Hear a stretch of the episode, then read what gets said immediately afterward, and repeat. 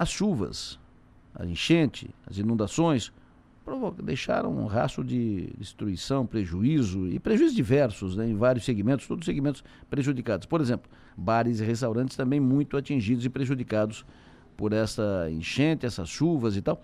Na linha conosco está a presidente da Associação de Bares e Restaurantes de Santa Catarina, presidente da Abrazel, Juliana Mota. Muito bom dia, presidente. Bom dia, Lessa, tudo bom? Bom dia, ouvintes. Tudo bem, prazer ouvi-lo. Vocês calcularam perdas para o segmento?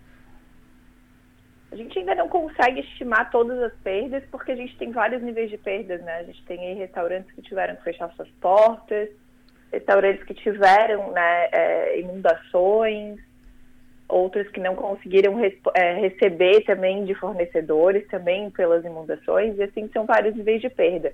Sim. Mas a gente está calculando aí mais ou menos 35% de perda para o turismo. E muita gente que fecha e não abre mais?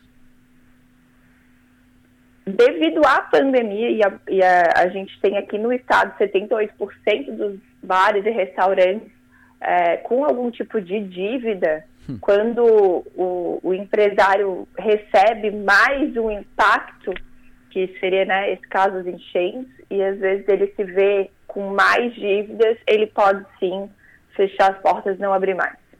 Perfeito. Veja, o pessoal estava começando a recuperar da pandemia, né? Foi um período trágico para bares e restaurantes. Penso que foi o setor mais atingido, prejudicado e baleado com, com a pandemia. Aí quando estava levantando, colocando a cabeça, puf, vem, vem a enchente e prejuízos consideráveis. O que pode ser feito? O que, que vocês estão uh, encaminhando, tratando com governos, com isso, com aquilo? O que, que pode ser feito para apoiar os empreendedores desse segmento para esse momento tão difícil?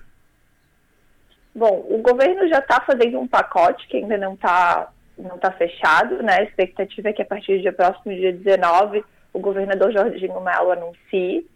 É, e dentro desse pacote é, deve incluir algumas fornecedores de serviço público, como Casan, Celesc, alguns tributos é, que são referentes à fazenda, e também os financiamentos com o BADES e com o BRDE para as cidades atingidas aí, para os empreendimentos atingidos. Perfeito. Isso também beneficiando bares e restaurantes. Com certeza. É, inclusive, a gente também já fez pedido até para o governo federal. Ontem eles já tiveram né, entrevi é, em, em, reunião com o Alckmin para a gente, de repente, conseguir aí é, abonar um parcelamento também de tributos federais para o setor.